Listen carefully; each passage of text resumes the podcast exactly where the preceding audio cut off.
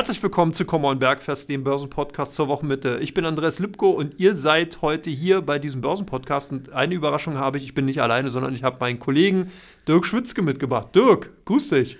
Hallo Andreas, schön hier zu sein. Äh, ich freue mich, dass ich jetzt mal bei dir sein kann, nachdem ich ja deinen Come on Podcast schon öfters gehört habe. Äh, kurz zu meiner Person, Dirk Schwitzke, ich bin hier bei der Comdirect im Produktmanagement-Team für Investing-Produkte, hauptberuflich tätig für das Thema Cominvest. Hier haben wir unseren, wenn ich jetzt mal einen Werbeblock aufmachen darf, unseren äh, äh, Robo-Advisor äh, Cominvest, die digitale Vermögensverwaltung, die wir äh, für Comdirect-Kunden schon ab einer Anlage, ab einem Anlagevolumen von 3000 Euro anbieten. Wir äh, sind damit gestartet seit 2017, nachdem wir vorher das gleiche Produkt, ein ähnliches Produkt, auf dem wir aufgesetzt haben, schon für Wealth Management und Affluent Banking Kunden hatten und wir freuen uns, dass wir hier einen Robo-Advisor haben, der am Markt äh, zu den führenden Anbietern am deutschen Markt gehört. Und in dem Sinne versuche ich dann, jetzt äh, Werbeblockende, auch für Andreas hier mitzuarbeiten. Genau, und damit hast du ja sozusagen auch schon die Expertise, die du ja hast, äh, äh, gut dargestellt. Ich meine, du hast ja, bist ja schon sehr, sehr lange äh, für die Comdirect tätig. Seit wann bist du bei der Comdirect? Schon seit 2011, also schon bei Anlageberatung Plus. Als wir, wie gesagt, dieses Affluent Banking Produkt hatten, war ich schon dabei. Ja, also von daher, eigentlich gehörst du zum Inventar. So ein Inventaraufkleber irgendwo? mehrere, mehrere. Ich, ich sehe die schon gar nicht mehr. Also ihr merkt schon genau, wir haben jetzt hier die geballte Expertise und wollen natürlich wie üblich jetzt hier äh, bei dem Podcast mal erstmal die, die letzte Börsenwoche Revue passieren äh, lassen und da hatten wir doch einiges. Wir hatten die Berichtssaison in den USA, da haben die Banken klassischerweise begonnen. Dirk, was ist dir da so aufgefallen? Dass, äh, wie ist die Berichtssaison gestartet, beziehungsweise was ist so deine Sicht der Dinge? Was ist momentan wichtig? Also nach wie vor ist, äh, sieht man in den, äh, in den Staaten nach wie vor, dass die äh, Ergebnisse nach wie vor stark reinkommen. Man sieht, äh, das kann man bei JP Morgan sehen, bei äh, Johnson Johnson zum Beispiel als großen Blue Chip, dass wir trotz starker Ergebnisse eher zurückhaltende, schwache Reaktionen hatten, dass also relativ hohe Erwartungshaltungen da sind. Aber auf der anderen Seite können wir auf der Makroseite auch sehen, dass der US-Konsument nach wie vor stark ist. Mhm. Der, der äh, äh, Konsument macht ja zwei Drittel des, äh, äh des Wirtschafts der, der Wirtschaftskraft der USA aus und man kann hier nach wie vor eine gewisse Robustheit sehen. Das sieht eben nicht nach Rezession aus drüben in den USA. Na, spannend ist ja, du hast gerade gesagt, dass der Konsum in den USA wirklich Maß aller Dinge ist, also eine ganz, ganz wichtige Stütze für die Konjunkturentwicklung in den USA. Da wären natürlich die Einzelhandelszahlen auch nochmal ganz spannend, die wir von den einzelnen Unternehmen sehen. Wir hatten gestern, du hast vollkommen richtig, schon die Einzelhandelsumsätze in den USA gesehen, die das ja auch gut wiedergespiegelt haben. Überraschend stärker als erwartet, zeigt also, dass Joe Sixpack und Jane Doe hier ganz kräftig ihre Kreditkarten heiß glühen lassen, um entsprechend zu konsumieren. Ähm, jetzt ist natürlich auch ganz spannend, was für Themen haben wir denn momentan noch so im Markt? Also was ist dir noch so im Kopf, was vielleicht Belastungsfaktor ist? Du hast gesagt, dass wir starke Zahlen sehen, Erwartungshaltung relativ hoch, trotzdem noch im Markt, gerade bei den Finanzwerten hast du auch recht. Äh, wir haben das eben bei den großen Finanzwerten wie JP Morgan City gesehen. Zahlen kamen rein, waren gut, Aktien haben positiv reagiert, Gewinne wurden mitgenommen. Aber was für Themen, warum machen die Investoren das? Da muss ja irgendwie so ein Ressentiment gegenüber amerikanischen Aktien momentan vorherrschen, oder?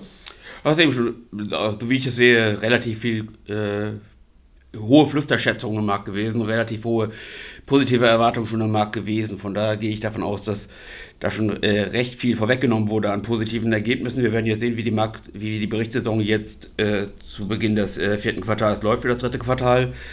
Und insgesamt äh, kann man ja sehen, dass das Jahr insgesamt schon gut gelaufen ist. Wir haben jetzt im September eine Korrektur gehabt und ähm, es ist natürlich in dem jetzigen Zyklus, wo wir eine Zinserhöhungsphase in den USA haben, auch in Europa, aber in den USA natürlich auch, ein entscheidendes Thema, dass man sieht, wie, äh, wie es weitergeht. Es ist jetzt die Erwartung, dass die Zinserhöhungen jetzt im, im äh, November äh, und Dezember in diesem Jahr erstmal nicht äh, weitergehen. Es gibt jetzt, wo man sieht, dass der äh, Consumer in den USA doch stärker ist als erwartet und sich sehr äh, stark hält, äh, Erwartung, dass man eventuell im Januar äh, doch noch eine weitere Zinserhöhung sehen würde, dass eben die Erwartung, dass die äh, dass man zum Ende nächsten Jahres wieder Zinssenkungen sehen kann, mehr und mehr in den Hintergrund rücken. Und auf der anderen Seite sieht man natürlich auch, dass der Rentenmarkt in den USA nach wie vor steigende Renditen, gerade im zehnjährigen Bereich zeigt äh, die äh, zehnjährigen Staatsanleihen in den USA, die natürlich immer eine gewisse Konkurrenz für den Aktienmarkt darstellen,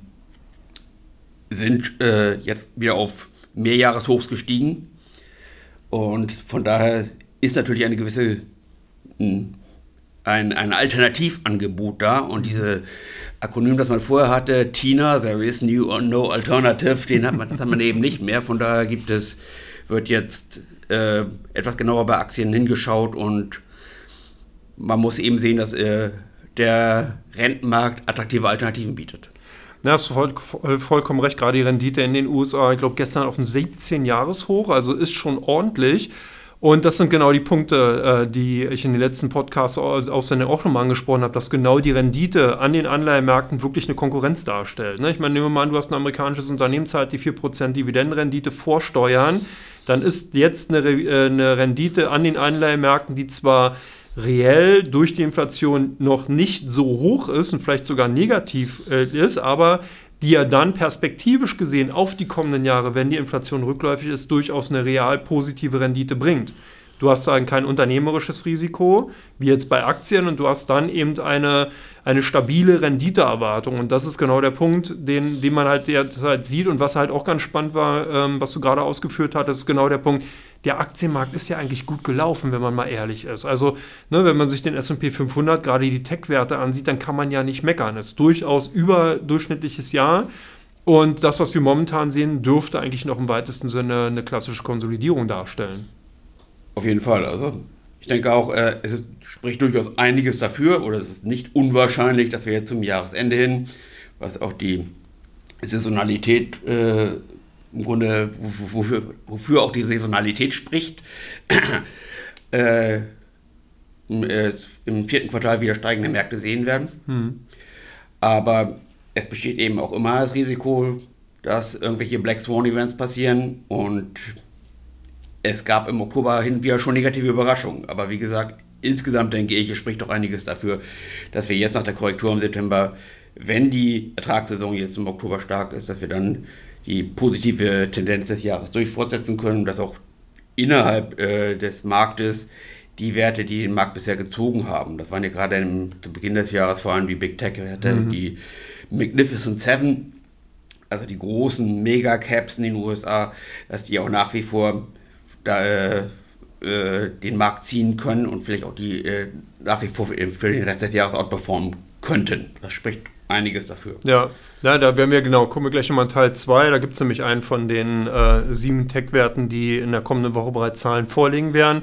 Äh, ganz spannend, hast du vollkommen recht. Ist natürlich auch mega äh, interessant zu sehen, dass eigentlich ja nur diese sieben bzw. fünf Werte im SP 500 tatsächlich 25 bis 30 Prozent der kompletten Marktkapitalisierung ausmachen. Wenn du das rausrechnen würdest, hätte der SP 500 tatsächlich gar nicht so gut und überdurchschnittlich abgeschnitten.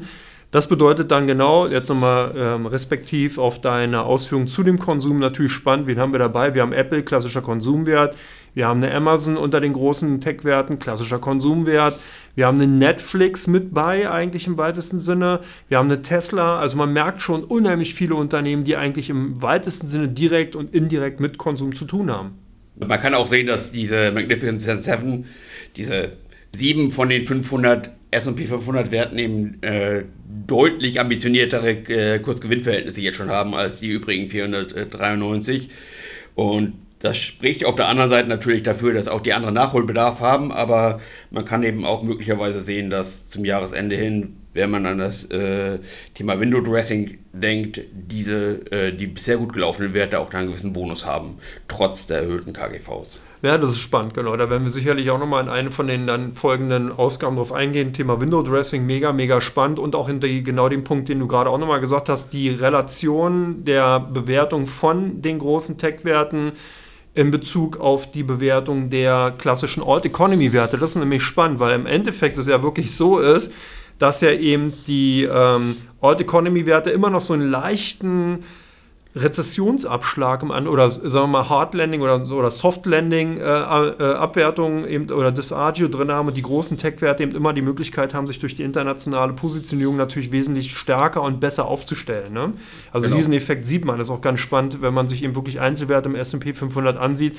Da gibt es viele Unternehmen, die eigentlich gar nicht so gut performt haben in dem Jahr und äh, wo dann eben dann natürlich auch entsprechend das in Anführungsstrichen Rückschlagspotenzial bei jetzt den Quartals dann eigentlich beschränkt ist, weil die gar nicht gelaufen sind. Auf jeden Fall, ja. Gut, werden wir aber gleich sehen. Genau, wir gehen nämlich in Teil 2 gleich auf die Daten ein, die in den kommenden Tagen zu erwarten sind und mal sehen, was Dirk da so einiges noch mitzugeben hat zu den äh, Fakten, Daten, die ihr gleich in Teil 2 hört. Bis gleich, macht's gut. Jodele!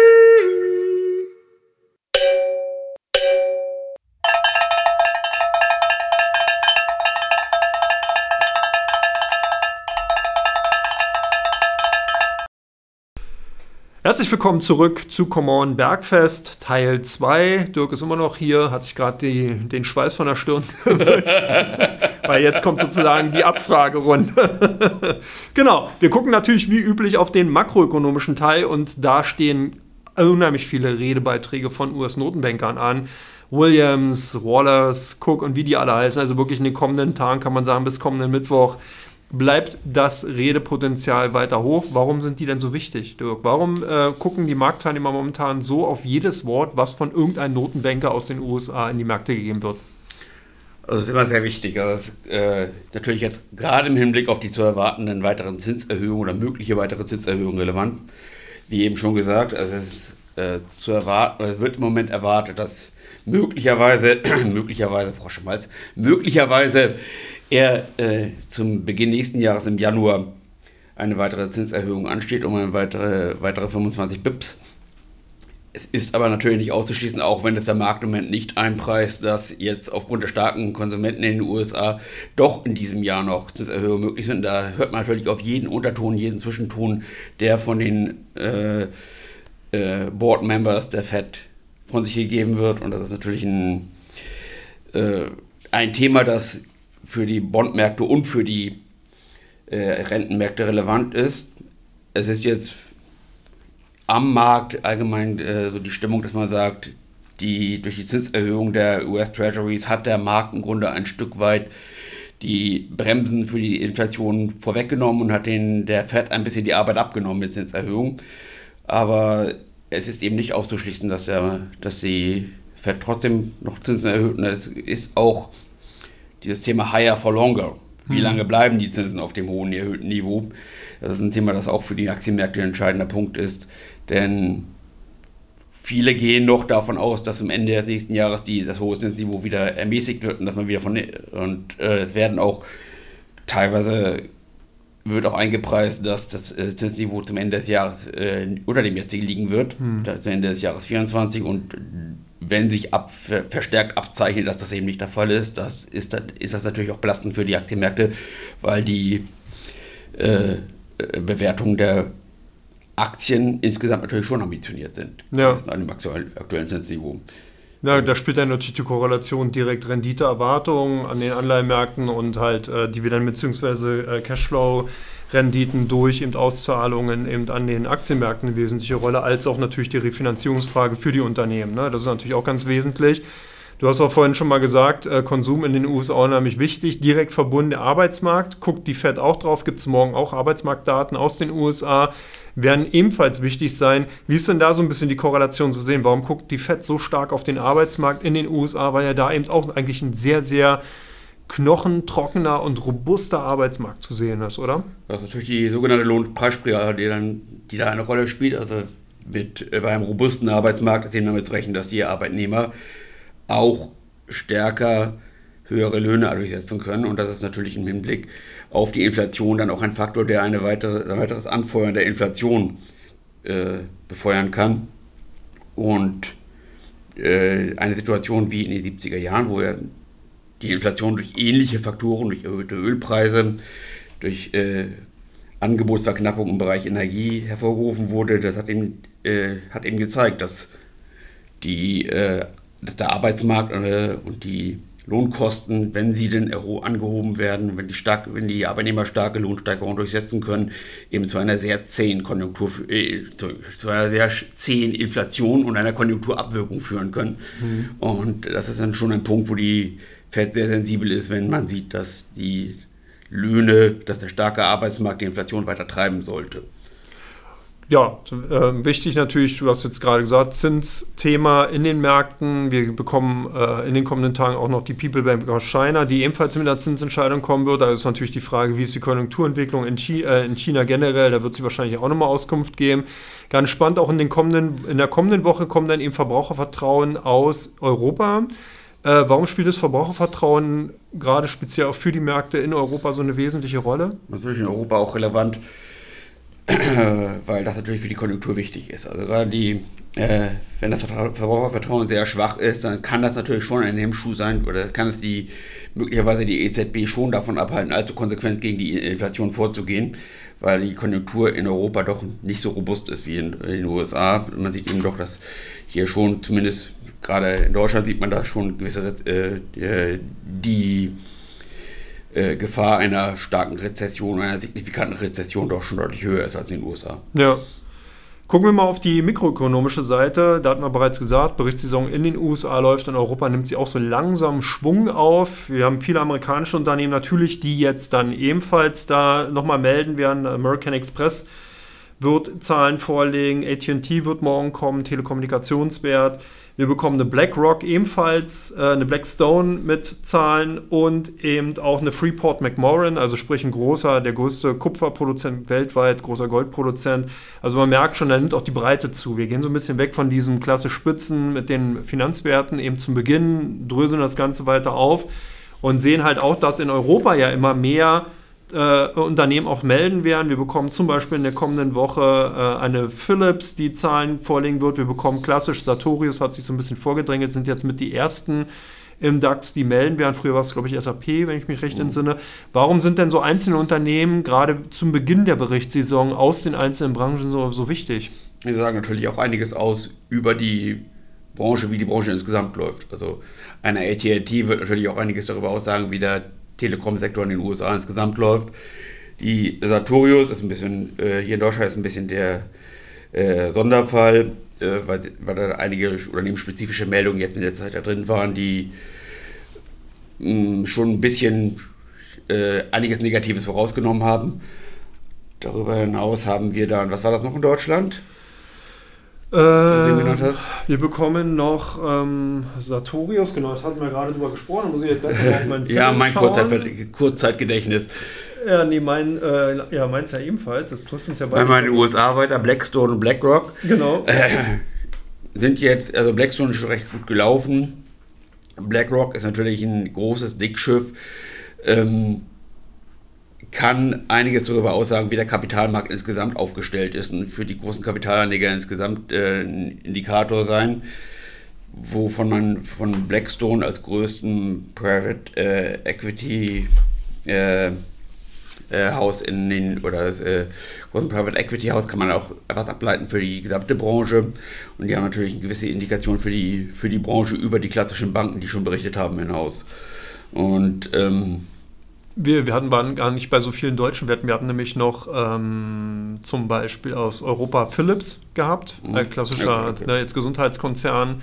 Äh, wird natürlich auch nochmal ganz spannend. Und wir waren äh, im Bereich zum Beispiel in den USA 3M. Barclays wird ebenfalls mit Zahlen kommen. Äh, vielleicht auch ganz spannend, oder? Wie sich die europäischen Häuser im Vergleich zu den amerikanischen darstellen. Das ist äh, immer ein sensibler Punkt. Ja. Die, Bankenlandschaft hat ja doch, hat ja doch, hat ja doch etwas anders entwickelt seit der Bankenkrise 2008. Da in Euro gibt es auch einen gewissen Gap zwischen den USA und Europa. Die UK-Häuser sind vielleicht noch was, ein bisschen was Besonderes, aber das wird sicherlich auch, wenn die äh, sehr stark negativ überraschen sollten, ich habe jetzt keinen Grund davon auszugehen, wird das sicherlich auch eine Indikation sein für, für andere Banken, weil man da sehr genau hingucken wird, wie äh, die Ersten in der Reihe äh, berichten. Und ähm, europäische Banken sind schon bisschen anders aufgestellt als US-Banken. Ja. Dann haben wir noch Coca-Cola aus den USA. Das ist ja auch nochmal ganz spannend. Da gab es ja vor kurzem die äh, interessante äh, Meldung, dass sich das Konsumverhalten extrem geändert hatte. Mhm. Bist du Coca-Cola-Trinker eigentlich? Oder eher Pepsi? Äh, Oder keine Werbung? Sehe seh ich so aus. Nein, Nur Wasser natürlich. Nein, im Ernst. ähm, äh, also Du siehst aus wie ein Planet Sports Kunde, das ist ja auch eine börsennotierte das, das, wollte ich ja hören, das wollte ich hören. Also das war jetzt auch äh, etwas plumpes Fishing vor Kompliment, nein, im Ernst.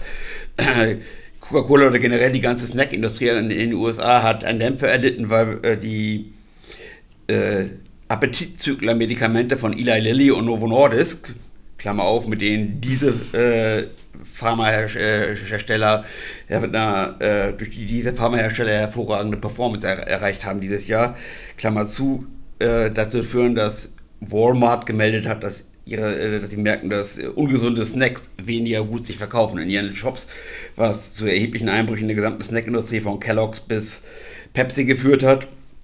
Und äh, dafür kann man bei Cola vielleicht gut sehen, vielleicht, ob die vielleicht auch schon was sehen an ihren Zahlen. Also grundsätzlich sagen, äh, sind sowohl Pepsi als auch Coca-Cola, äh, was die Produkte betrifft, bin ich da agnostisch, aber sind ja beides klassische äh, äh, Dividenden-Value-Werte in den USA, die eben gut laufen. Ja. Und äh, da wird man eben sehen müssen, ob die in ihrem Business Case, ob die abzeichnen, dass sie in ihrem Business Case etwas umstellen müssen, jetzt durch diese Entwicklung der Appetit Appetitzykler, die möglicherweise den Appetit der US-amerikanischen Konsumenten auf ungesunde Snacks verringern. Ja, vor allen Dingen spannend ist ja Pepsi und Coca-Cola, beides, glaube ich, Dividendenaristokraten. Ne? Die haben ja über die Jahre, jetzt über die letzten 20 Jahre immer ihre Dividende angehoben. Klassisch, ja. Ja, und wenn das natürlich sich dann umkehren sollte, äh, bin ich auch gespannt, was dann passiert. Aber na gut, wie gesagt, das ist nochmal so am Rande. Ja, vielen Dank, Dirk. Das war unser erster gemeinsamer Aufschlag. Wird nicht der letzte sein, weil wir nämlich jetzt wöchentlich miteinander darüber reden werden, über die Märkte. Ich hoffe, euch hat die Sendung gefallen. Wird sie hoffentlich. Dirk, wie hat sie dir gefallen? Hervorragend, sehr gut. Also Besser als besten, besten, noch besser als zuzuhören. Also äh, ich freue mich dann aufs nächste Mal. Ja, ich mich auch. Vielen Dank, dass ihr dabei wart. Wenn euch die Sendung gefällt, genau das gerne einen Kommentar da. Könnt ihr dann im, äh, im weitesten Sinne unter eurem Podcast. Plattformanbieter und nächste Woche sind wir wieder für euch da mit dem Rückblick, wie die Börsenwoche war und natürlich auch den Ausblick. Ich wünsche euch alles Gute, viel Erfolg an den Börsen. Bis demnächst. Macht's gut. Ciao, ciao.